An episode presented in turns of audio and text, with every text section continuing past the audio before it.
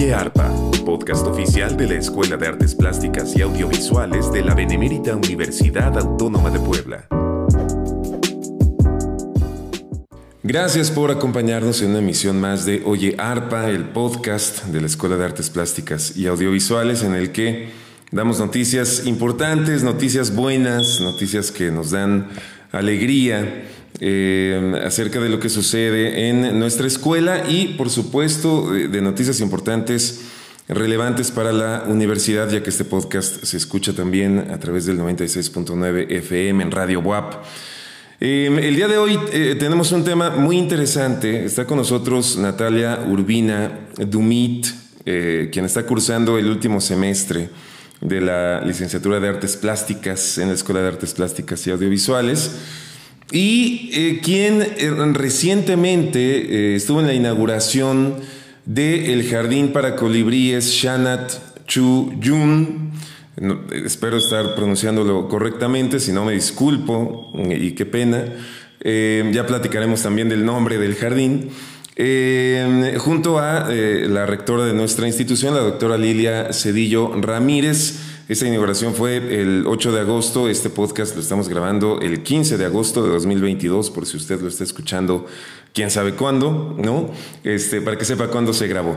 Y vamos a platicar porque eh, Natalia realizó un mural en, este jardín, el mural eh, de este eh, jardín Shanat Chu Jun eh, que está eh, ubicado en, por supuesto, en instalaciones de la Benemérita Universidad Autónoma de Puebla, concretamente en la Facultad de Ciencias Biológicas. Eh, bueno, Natalia, como les digo, realiza ahí un mural y queremos platicar acerca de este proceso y de cómo fue llegar a conceptualizar y llevar a cabo un mural en un jardín para colibríes. Entonces, bueno, ya Doy la más cordial bienvenida a nuestra invitada del día de hoy, Natalia Urbina. ¿Cómo estás, Natalia? Hola, Enrique, muy bien. Muchas gracias por invitarme. No, gracias a ti por, por eh, estar con nosotros. Em, bueno, platícanos, eh, ¿cuándo, ¿cuándo, recibes tú la invitación para llevar a cabo este mural? Y eh, ya así como una pregunta compuesta, ¿qué es lo primero que te dicen que se necesitaba para el eh, jardín para colibríes Shana Chu Yun?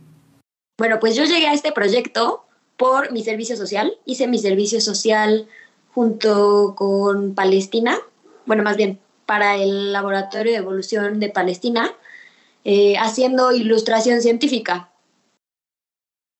Y a partir de eso se nos ocurrió la idea de hacer un mural desde servicio social y empecé a hacer todas estas ilustraciones de peces, que es lo que ella investiga. podía ser muy buena idea meter un mural o una exposición o algo que llamara y conjuntara el arte y la ciencia. Entonces desde ahí surgió y después nace el proyecto, que creo que ya tenían desde hace más de un año, con la doctora Laura Núñez, que es justo la especialista en colibrís, de tomar el espacio de la UAP que estaba abandonado, eh, de cierta forma, porque cuando construyen el nuevo edificio de rectoría, este espacio se ve afectado por las lluvias, lo abandonan y entonces queda eh, pues vacío. Entonces decidieron ahí hacer el jardín de colibríes. Y pues a Palestina fue a la que se le ocurrió como designar el espacio para esto y unirlo junto con el mural que ya había propuesto antes. Entonces, pues ahí, así es como llegué. Ok, ok. Cuando nos dices eh, Palestina, estamos hablando de eh, Palestina Guevara Fiore, quien, eh, digamos, es la directora, la titular del Laboratorio de Ecología Evolutiva, ¿no? Nada más para, para, que, no la, para que no la ubique por su, por su nombre de pila. ok, Natalia, perfecto. Y entonces...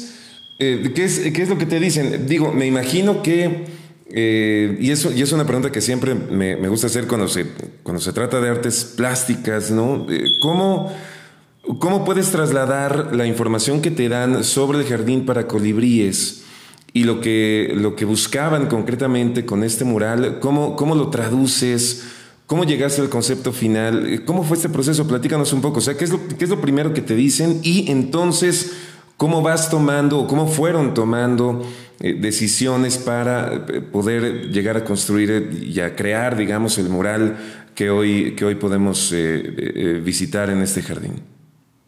Pues la verdad es que yo siempre he sido muy apasionada por los insectos, la naturaleza, los animales.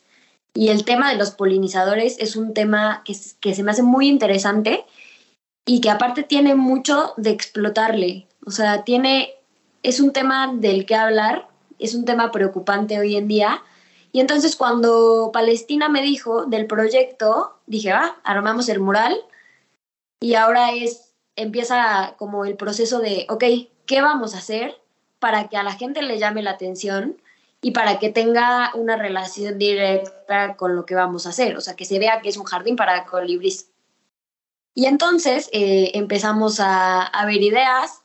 También primero yo quería hacer eh, como un mural del jardín, ¿no? O sea, como de plantas y con los colibríes muy pequeños y después llegamos al acuerdo que fuera un colibrí más grande para que llamara más la atención y también eh, que fueran colores muy llamativos para que la gente se pudiera acercar y pudiera ver, ¿no? Que tal vez era, porque como está en la Facultad de Ciencias Biológicas, pues en realidad si pones plantas ahí es como el jardín vertical que está enfrente, ¿no? Casi no llamaría la atención. Pero al poner el colibrí en grande, al exaltar al colibrí, creo que llama más la atención de la gente y se acercan más y entonces ahí saben que es un espacio designado para, para los colibríes. También junto pusimos una placa en donde tiene un código QR que tú puedes leer y ahí trae las especies de las plantas que se sembraron y las especies de los colibríes que son los que se han eh, visto eh, alrededor de Seúl. Entonces eso está padre porque pues el jardín está diseñado específicamente para atraer a estos polinizadores tiene plantas específicas eh, que llaman la atención de, estos animalitos y que aparte son nativas. Entonces, eh, pues ahí en, el QR tú puedes ver las plantas que hay, este, sus especificaciones, las especificaciones de los polinizadores que llegan. Entonces está muy padre y creo que es un proyecto muy completo que puede unir ciencia y arte. Y esto, pues, fue lo que quisimos eh, un poquito llevar al mural, ¿no? Algo llamativo, que, la gente pasara por ahí y dijera, ah, o que lo identificara como, ah, el mural del colibrí. Ok, ok. Em, eh, ¿Y, cómo, cómo, llegaste, por ejemplo, a la decisión de los colores que utilizaste? Em, eh, ¿cómo, ¿cómo, decides eh, tomar estas, estas tonalidades para el mural? La verdad es que son mis colores, o sea, son los colores que siempre ocupo, es mi paleta de color como fija, en todas mis ilustraciones ocupo colores muy vivos, pero justamente los que escogí son de mis favoritos. Entonces, como quería que también me representara a mí un poquito el mural, eh, por eso elegí esos colores. También son colores que representan vida, que representan felicidad, que representan esa armonía que queríamos que se viera, porque pues las flores sí llaman la atención, ¿no? O sea, sí, sí tienen color, sí tienen vida, pero son muy pequeñas, entonces quería resaltar todo eso. Ok, ok, ok. Muy bien. Em, eh, eh, antes de, te voy a preguntar un poco más sobre el proceso, pero antes de eso, em, eh, Natalia, ¿qué significa Shanat Chu Yun? Digo, de manera concreta, yo sé que Shanat en Totonaco es la palabra con la que se, se nombra, digamos, a, la, flor de, la vainilla, ¿no? Eso lo tengo muy, muy claro por ciertas este, relaciones que tengo por, por esa zona de nuestro país, al norte de Veracruz concretamente, pero este, ¿qué significa Shana Chuyun? Bueno, el nombre lo decidió la doctora Laura Núñez este, y significa justamente flor y colibrí, que era pues la conjunción de las dos cosas que tenemos en ese espacio. Ok, flor y colibrí, Shana Chuyun. Ah, perfecto. Ok, y em, ok, ahí, dejamos a, la vainilla fuera entonces. Perfecto. Oye, Natalia. Este, en la descripción, igual podemos dejar el link en, cuando suban el podcast.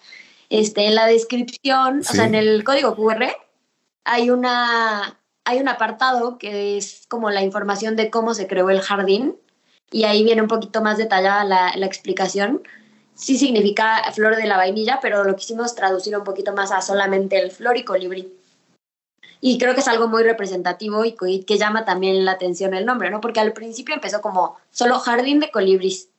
Entonces era el jardín de colibrís de, de la escuela de biología. Y ahora ya tiene un nombre como con más personalidad. Ok, ok, ok. Perfecto. Eh, eh, eh, bueno, a ver, continuando, sí, había que decirlo también, porque no, no habíamos aclarado el nombre. Este, y qué bueno, qué bueno que podemos explicarlo. Gracias, Natalia. Oye, y entonces, a ver, tú, tú empiezas, en, eh, platícanos un poco técnicamente sobre, sobre este proceso. Tienes esta pared en blanco, ¿cuáles, cuáles eran las medidas? Tienes que poner primero una capa para que esté completamente en blanco, después empiezas ah, a hacer los primeros trazos o, quiero decir, tal vez primero habría que ir unos pasos atrás y primero se, te aprobaron el diseño que hiciste. Eh, obviamente en, un boceto este, que se podía presentar antes de llegar al mural como tal. Platícanos cómo es este proceso, porque siempre es interesantísimo saber mm, eh, cómo eh, se trabaja una obra de esta magnitud, Natalia. Súper, sí. Pues primero eh, hubo varios bocetos antes de llegar al final, evidentemente, este, y al principio nada más era como el rebote entre Laura, Palestina y yo, ¿no? Entonces entre nosotras tres como que fuimos rebotando ideas y viendo qué nos gustaba, qué no nos gustaba ya una vez que tuvimos un diseño que nos gustó, lo tuvimos que mandar a, la UAP para que nos aprobara el diseño y para que metiera eh, todo el tema institucional del logo, ¿no?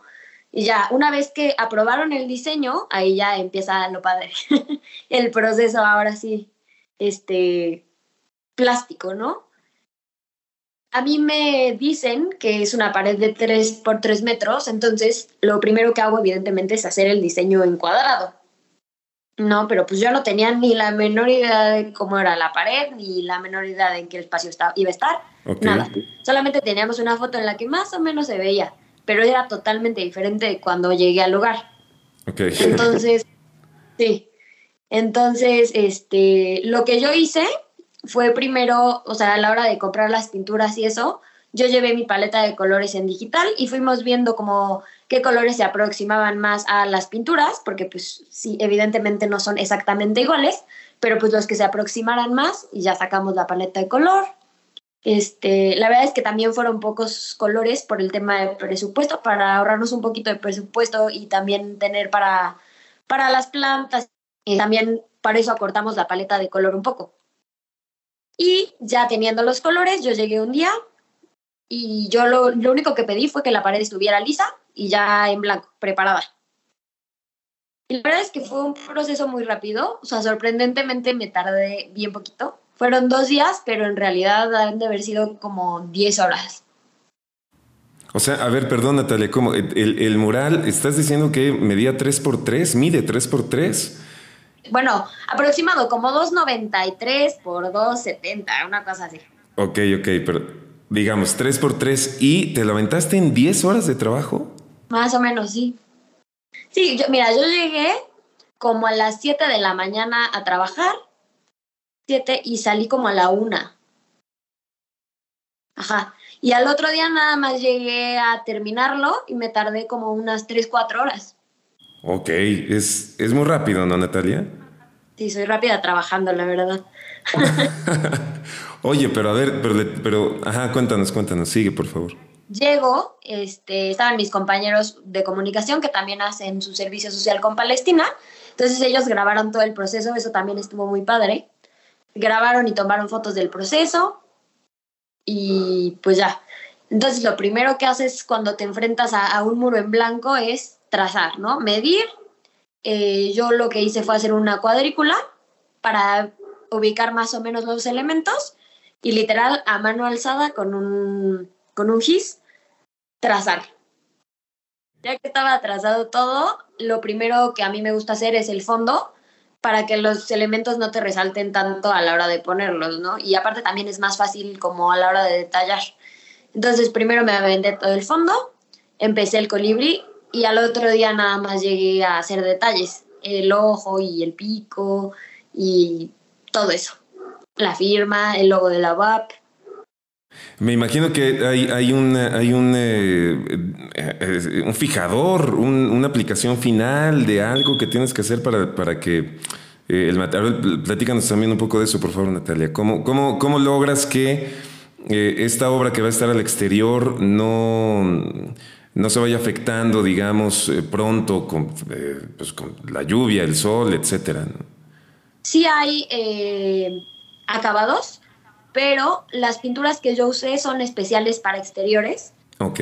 O sea, cuando tú vas a comprar las pinturas te dicen así como para interior, para exterior, este, esta dura tanto y claramente de eso depende el costo de la pintura. Hay pinturas especiales para exterior que supuestamente, según la marca, aguantan hasta 20 años. Entonces no hay problema, no se necesita usar eh, un fijador final. Ah, perfecto. Ok, entonces fue, fue un trabajo... Eh bastante rápido. Jamás me imaginé que, fuera así. Eh, digo, en concreto de ya cuando te enfrentaste a, esta pared. Muy bien. Eh, Natalia, ¿y, cómo te sientes? Nos, nos decías al principio de este, de este episodio que es un tema, noto que te importa además personalmente, ¿no? El, asunto del medio ambiente, de la polinización. ¿Cómo te sientes de poder eh, trabajar concretamente eh, lo que tú estás eh, estudiando, las habilidades artísticas que has ido desarrollando y poder aplicarlas para un proyecto que además de fondo, temáticamente, está aportando algo? No solo a nuestra universidad, sino al, al medio ambiente en general. ¿Cuáles, ¿Cuáles son tus sensaciones al respecto? Pues sí, la verdad es que muy feliz desde el principio, desde que entré con Palestina a mi servicio social, me sentí muy feliz porque todos los proyectos de servicio social que yo veía, decía así como, pues no tienen nada que ver con artes. O sea, yo quiero algo que de veras te vea que mi trabajo está sirviendo de algo. Entonces, cuando llego con Palestina, que aparte fue un rollo porque ella solo tenía proyecto para diseño gráfico y el de artes ya lo había cancelado porque nunca nadie se inscribió y yo llegué de pura suerte y le dije y me lo volvió a abrir. Este, y entonces ahí fue cuando dije, esto es lo mío, o sea, aquí es el punto en donde puedo unir mis dos pasiones, que son la naturaleza y el arte. Entonces, desde el principio, la verdad, me sentí muy cómoda y muy feliz, porque pues ni siquiera me costó mi servicio social, lo disfruté muchísimo y yo podría seguir con Palestina trabajando, porque la verdad está muy padre. Este, de hecho, también sacamos ilustraciones para publicaciones este, se publicó apenas una en la revista de Cambridge, entonces pues también tienen una relevancia científica de importancia y hace resaltar un poquito el arte, ¿no? Eso está, esto está muy padre. Yo fui la más feliz, ¿no? O sea, yo lo, yo lo hice con toda la pasión y con toda la emoción del mundo, porque sí es un tema que me apasiona mucho. Te digo, de chiquita me ha gustado la naturaleza y de hecho quería estudiar biología, curiosamente. este, tengo una pasión impresionante por los bichos, por todos en general, tengo mi colección. Y de hecho, la última vez que estuve aquí contigo platicando, te platicaba de mi proyecto de el color en los insectos y la forma de replicarlo en las estructuras artísticas.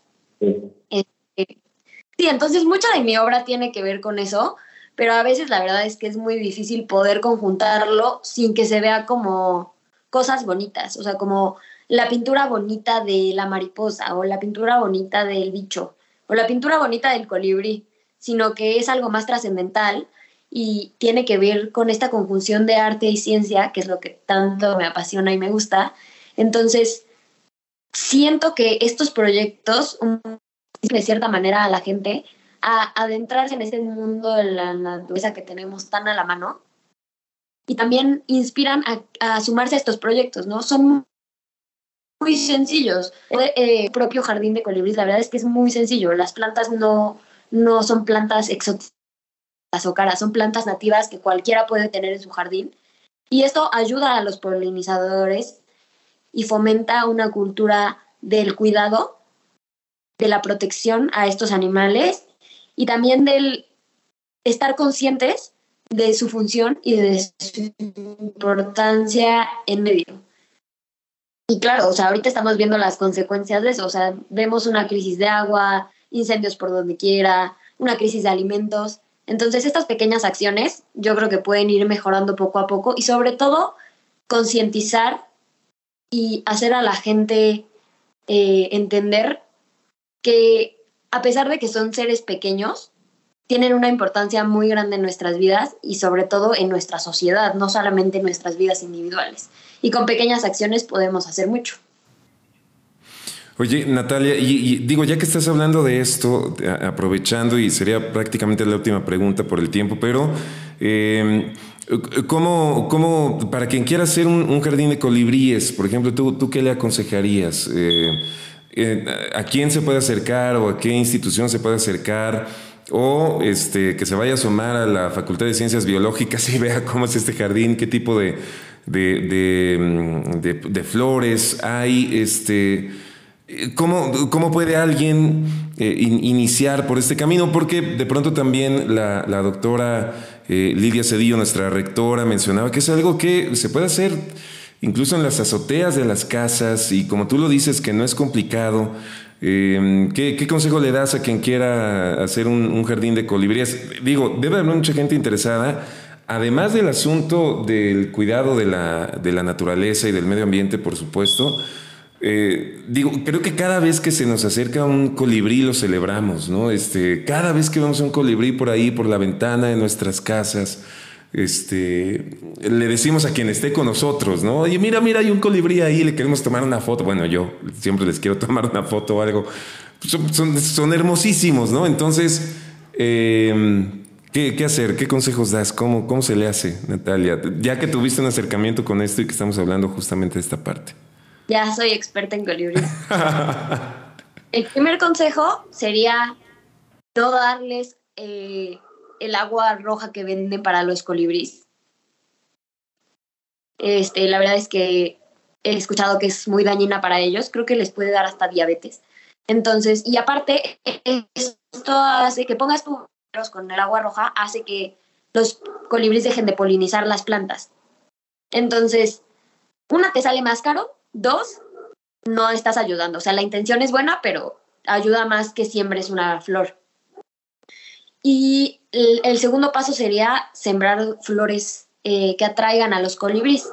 En el archivo eh, de, los colibríes que creamos, ahí está una lista de las plantas nativas mexicanas que sembramos en el jardín y que cualquiera puede sembrar en su casa y por el tipo de clima se dan fácilmente. Entonces ahí en, ese, en ese documento están las plantas que pueden encontrar o comprar y también están unas pequeñas recomendaciones, pero la verdad es que no es tan difícil porque no tienes que tener un jardín enorme o un espacio enorme designado para eso, ¿no? Con que tengas una maceta con, con unas pocas flores o con este, estas plantas como llamativas para ellos, es suficiente. Y bueno, pues hay varias especies que podemos encontrar y la verdad es que no son tan caras. Eh, nosotras las, las conseguimos de una página eh, no recuerdo el nombre, pero también está en el documento y te llevan las plantas y también te dan asesorías para cómo cuidarlas. Entonces eso está súper bien. Y bueno, la tercera evidentemente es no matar a los polinizadores. Te digo, la gente ve una abeja y luego, luego su instinto es quitársela o matarla. Y, y tiene la misma relevancia que polinizadores como los colibríes. ¿no? O sea, su función eh, biológica es un poco lo mismo. Entonces, tratar de cuidar estas especies, este, conservarlas y si no te está haciendo nada, no te va a picar, nada más déjala libre. Entonces, con un espacio pequeño en donde siembren un poco de flores, ya están haciendo un gran cambio, la verdad.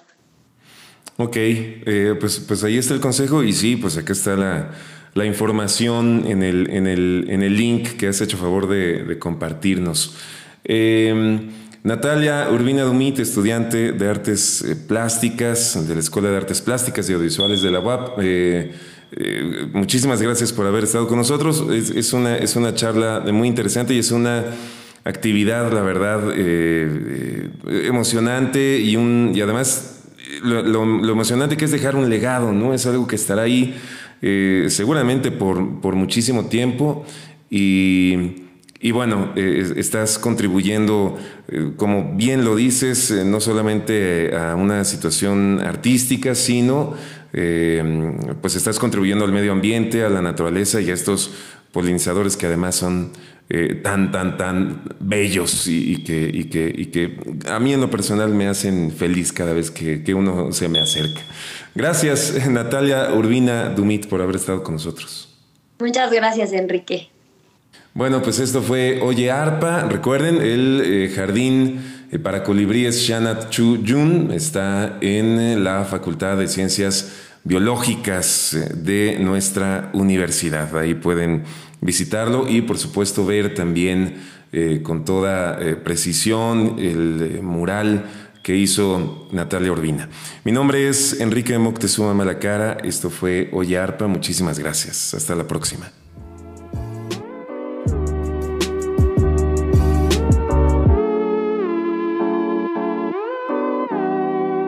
Esto fue Oye Arpa Gracias a Luis Corona por la edición y a Brandon Domínguez por el diseño de la carátula. Hasta la próxima.